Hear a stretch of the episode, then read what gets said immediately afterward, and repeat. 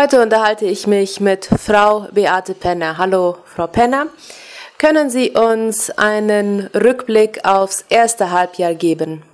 Ja, guten Morgen an alle Radiohörer von Radio Friesland. Also, was uns im Moment sehr wichtig ist, im ersten Halbjahr hatten wir an jedem Tag Präsenzunterricht. Nach dem Erlebten in den letzten Jahren ist das keine Selbstverständlichkeit und wir sind sehr dankbar dafür, dass wir unsere Kinder in der Schule unterrichten können. Das äh, wollen wir nicht vergessen, wie es war und immer dankbar dafür sein, dass es jetzt anders ist. Wir hatten ein sehr aktives erstes Halbjahr.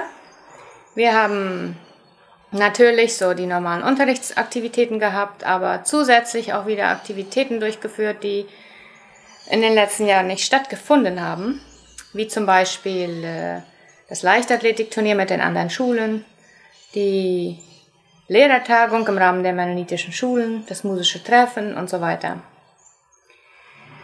Wir haben auch intern einige Tage gefeiert, das war eines unserer Jahresziele, zum Beispiel den Tag der Genossenschaft oder den Tag der Senioren, so verschiedene Aktivitäten dazu durchgeführt. Und äh, ab Mitte Mai hatten wir dann ziemlich mit den verschiedensten Erkältungen zu tun. Wir hatten viele Wochen lang, wo viele Schüler und auch Lehrer nicht präsent sein konnten. Aber im Moment sieht es viel besser aus. Also wir haben uns alle erholt in den Ferien und haben gestern das zweite Semester durchschnittlich sehr gesund, motiviert und mit neuem Mut gestartet. Welche Programme oder auch welche Aktivitäten stehen jetzt im zweiten Halbjahr an?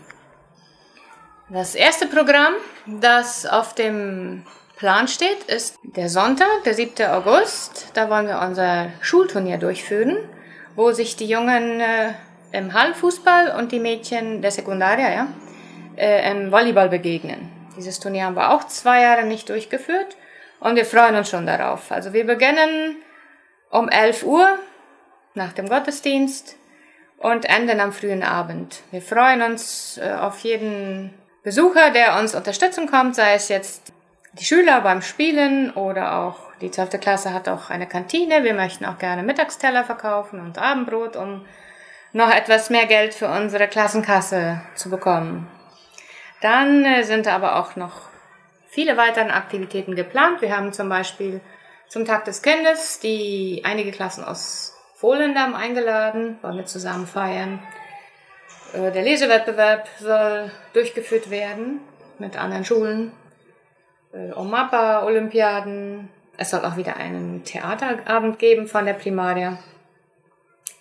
So, vieles steht auf dem Plan. Ein ganz interessanter Punkt und für uns auch etwas ganz Neues ist, dass wir jetzt gerade eben, komme ich aus der Vorschule und wir haben heute sieben neue Vorschüler begrüßt. Das äh, macht ja man normalerweise auch nicht mitten im Schuljahr. Aber es, es war so, dass äh, vom Ministerium her Regelungen getroffen wurden, dass die Kinder früher eingeschult werden sollen. Also wir hatten bis jetzt immer die Juni-Regel, wer bis Ende Juni sechs wird in der Vorschule, wurde eingeschult und dieses hat uns das Ministerium nicht mehr erlaubt, so dass es eine extra Regelung geben musste in diesem Jahr. Zu den zwölf Vorschülern, die wir schon hatten, kommen jetzt noch sieben dazu. Und wir sind sehr gespannt, wie es laufen wird. Wir hoffen, dass es sich positiv entwickelt für die Kinder. Wir sind sehr dankbar für die gute Mitarbeit von den Eltern und auch natürlich von der Lehrerin Frau Walkentin, dass sie da so flexibel ist, diese Änderung zu akzeptieren. Dazu kann ich noch sagen, ähm, dass wir von Akomepa aus ein, äh, ein Schreiben eingereicht haben im Ministerium, dass man uns doch ein bisschen mehr Flexibilität äh, genehmigt in Bezug auf Einschreibedatum der, der Kinder. Da haben wir jetzt aber noch keine Antwort. Sobald wir eine Antwort haben, melden wir uns bei den Eltern auch für späterhin, ja.